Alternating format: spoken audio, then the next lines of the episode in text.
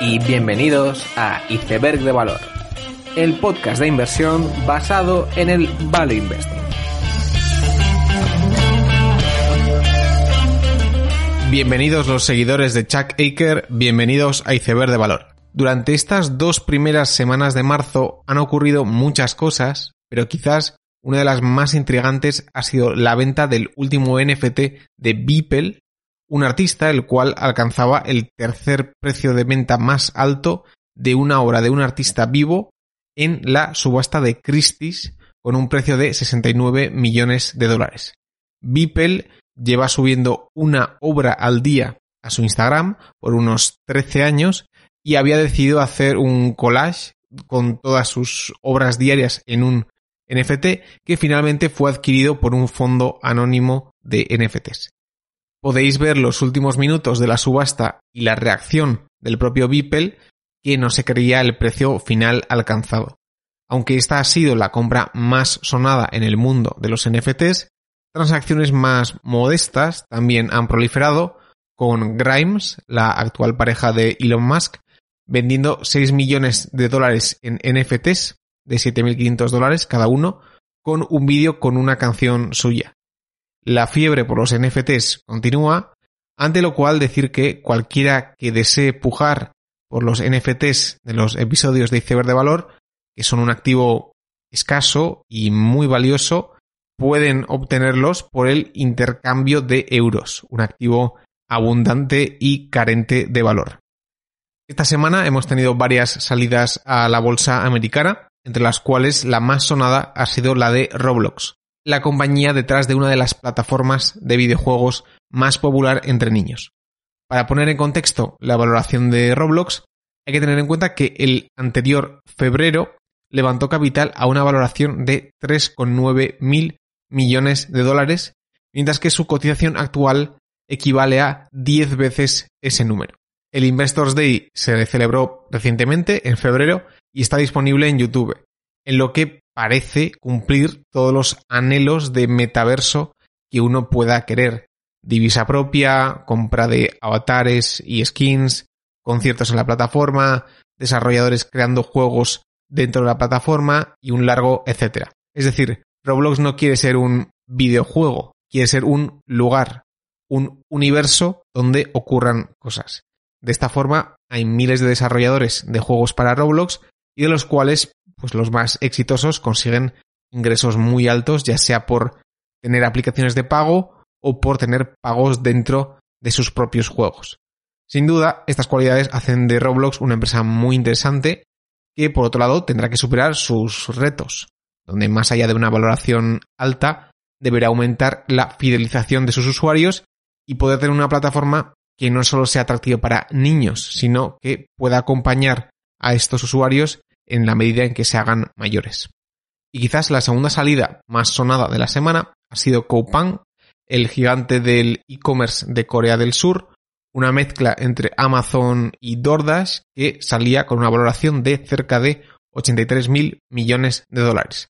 Creada en 2010, la peculiaridad de Coupang es su rapidez de envío de los productos, siendo el 100% de los envíos hechos en menos de 24 horas, además de que tienen el servicio de envío al amanecer, que permite que un pedido que se ha realizado en una noche esté en tu puerta a las 7 de la mañana del siguiente día.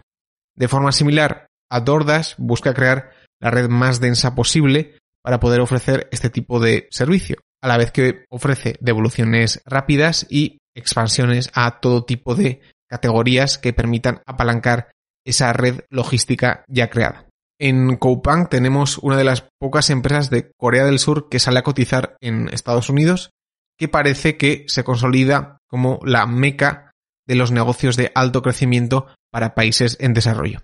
Y relacionado con esto, durante estas semanas se extendía el rumor de que Grab está en discusiones para fusionarse con SPAC de Altimeter, el que es el primer decacornio del sudeste asiático, es decir, una startup valorada en más de 10.000 millones de dólares y la empresa equivalente de Uber en esa zona parece que va a salir a cotizar finalmente en Estados Unidos. Y lo hace en un momento muy interesante después de un aumento de ventas del 70% pese al COVID en el 2020, en un segmento de mercado que parece cada vez más consolidado. Pero este rumor no es solo interesante por Grab, la empresa, sino por lo que significa para las SPACs. Las SPACs habían sido consideradas como un vehículo de inversión de bajo calibre durante muchas décadas. Sin embargo, el primer movimiento significativo se dio cuando DraftKings salió a cotizar como una SPAC y la fusión de una empresa del tamaño y la relevancia de Grab con una SPAC con una valoración de cerca de 40.000 millones, pues marcaría uno de los momentos más importantes las SPACs como variante para salir a cotizar.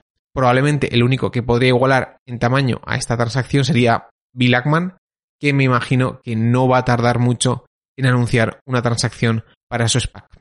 Más allá de estas transacciones, estas han sido semanas de resultados, en especial de las compañías con más renombre en los últimos meses. Snowflake presentaba crecimientos de triple dígito y retenciones netas del 170%, demostrando sus métricas best in class. Además de poner la slide ya clásica de Snowflake diciendo que no son una empresa SaaS. Cuando todo el mundo intenta parecer que tiene un negocio de suscripción y Snowflake explícitamente dice que no lo es, pues es porque tiene algo especial. Zoom también presentaba crecimientos del 370% en este último trimestre, aunque no era suficiente para contentar a un mercado al que no le gustaba el guidance casi plano a nivel secuencial para el 2021. De forma similar, un buen crecimiento secuencial de C3AI tampoco era suficiente para aliviar un guidance modesto. Finalmente, decir que continuamos viendo números positivos de aquellas empresas más afectadas por las restricciones de movimiento. Eventbrite, la compañía de entradas para eventos, anunciaba que en Australia han experimentado un crecimiento del 26% en venta de entradas de enero a febrero, marcando máximos de ventas post-COVID. De la misma forma, Lyft anunciaba nuevos máximos después de la pandemia en viajes de coches. Si vemos también el número de pasajeros en el TSA Checkpoint, también veremos un ligero aumento de pasajeros, poniéndonos en medias cercanas al millón cien mil de pasajeros que pronto empezarán a suponer crecimientos año a año, ya que por estas fechas empezaba a notarse el descenso en los TSA checkpoints el año pasado. Y ahora ya sí, pasamos al tema del episodio, que es una continuación de tanto el 148, expansión y distribución, y el 152 de piezas clave, donde intento hacer un resumen de una cierta característica de las empresas que las hacen prosperar. Antes de empezar, aún así creo que es importante destacar una idea, que es la idea de que muchas de las cualidades que hacen que las compañías funcionen suelen traducirse muy bien entre sectores. Cuando alguien empieza a invertir y no tiene el conocimiento de muchos sectores o empresas, es muy habitual pensar que estos son difíciles de entender y que cada sector, cada empresa tiene particularidades muy concretas. Hay algo de razón ahí, pero muchas veces entender el 80% del sector requiere el 20% del esfuerzo. Y en muchos casos las cualidades que hacen triunfar a las compañías son bastante similares. Por ejemplo, hace un tiempo yo no sabía nada de la industria veterinaria, pero pude ver que entender IDX Laboratories requería de unos conocimientos asequibles. Por ejemplo, IDX es la compañía más importante instrumentos para la industria veterinaria y consigue grandes retornos por invertir en investigación y desarrollo más que todos sus competidores juntos, con lo que desarrolla instrumentos más sofisticados, los vende a través de la red de distribución más densa y además los veterinarios necesitan muchos diferentes tipos de máquinas, por lo que consigue afianzar su posición ofreciendo el portfolio más completo de productos, lo cual simplifica el trabajo del veterinario.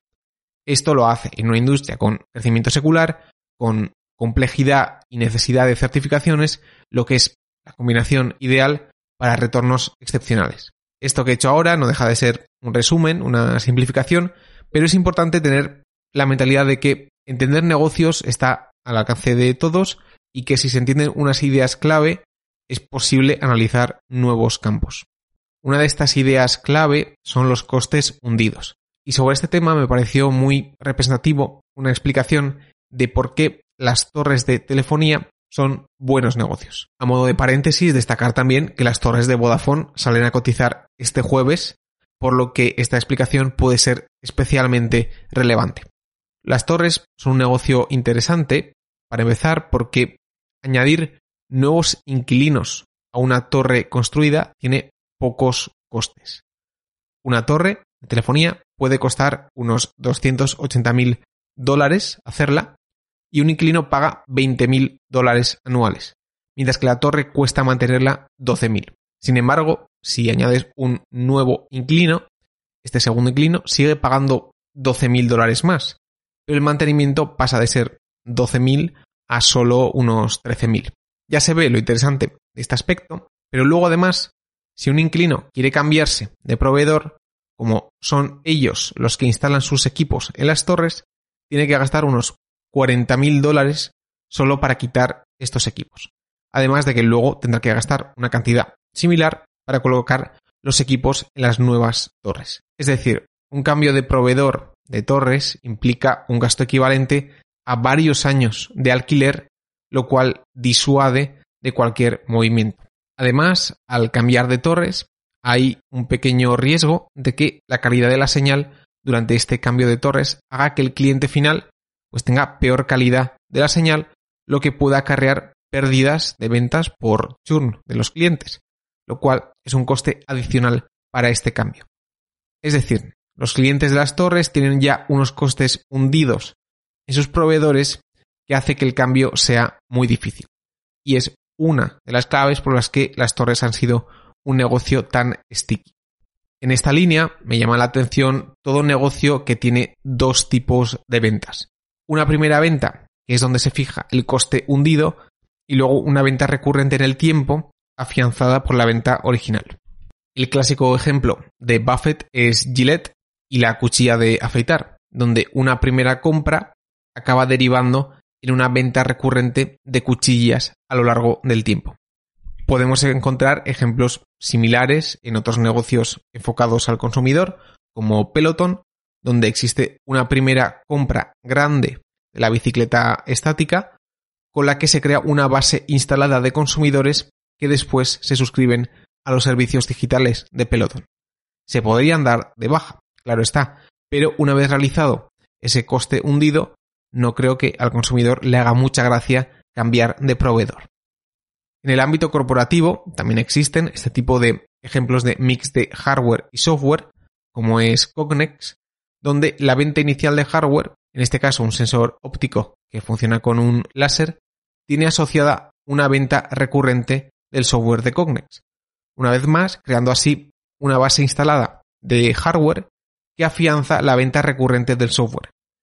En mi opinión, estos modelos híbridos de costes hundidos y mix de hardware y software proliferarán en el futuro en un mundo donde cada vez más objetos serán inteligentes y estén conectados, lo cual es probable que lleve a costes iniciales de instalación y de hardware que luego derivarán en ventas recurrentes de software. Hay además una vuelta de tuerca a los costes hundidos que me parece muy interesante. En los casos mencionados, el coste inicial era explícito, ya sean los 40.000 dólares por instalar equipos en una torre, comprarse una bicicleta estática de Peloton o comprar unos sensores ópticos de Cognex. Sin embargo, existen otros casos donde este gasto es implícito. Por ejemplo, si una empresa empieza a utilizar un software de diseño gráfico de Dassault o empieza a usar software de National Instruments, puede que no pague mucho por adelantado a estas empresas, pero sí que tendrá que emplear muchas horas de sus empleados para que aprendan a utilizar estos sistemas. Es decir, en este caso, el coste hundido no son los 40.000 dólares que cuesta colocar tus equipos en una torre de telefonía, sino que son todas las horas que tus empleados han pasado aprendiendo a utilizar Katia o LabVIEW. En caso de querer cambiar de proveedor, no habrá un coste explícito a pagar al nuevo proveedor, pero sí que habrá un coste en tiempo para aprender el nuevo software y por otro lado la pérdida implícita al tener que desechar todo el tiempo ya empleado aprendiendo el software anterior. Por lo tanto, ya sean costes hundidos por haber realizado un gasto inicial, haber comprado un determinado hardware o haber empleado muchas horas en aprender a utilizar software, los costes hundidos hacen que el cliente tenga una barrera para cambiar de proveedor. Y no hay que engañarse, el cliente es perfectamente consciente de eso y por ello debería ser reticente en hacer grandes inversiones iniciales en tiempo o dinero en productos que generen estas dinámicas de permanencia. Es por ello que hay que observar con respeto a aquellas compañías que consiguen crecer rápido a la vez que crean una base recurrente de ventas, ya que si el cliente se está viendo obligado a ello es porque el producto le aporta un valor que no puede rechazar. Con esta idea termino el episodio, espero que os haya gustado, dadle like y suscribíos, nos vemos la siguiente semana y seguir aprendiendo.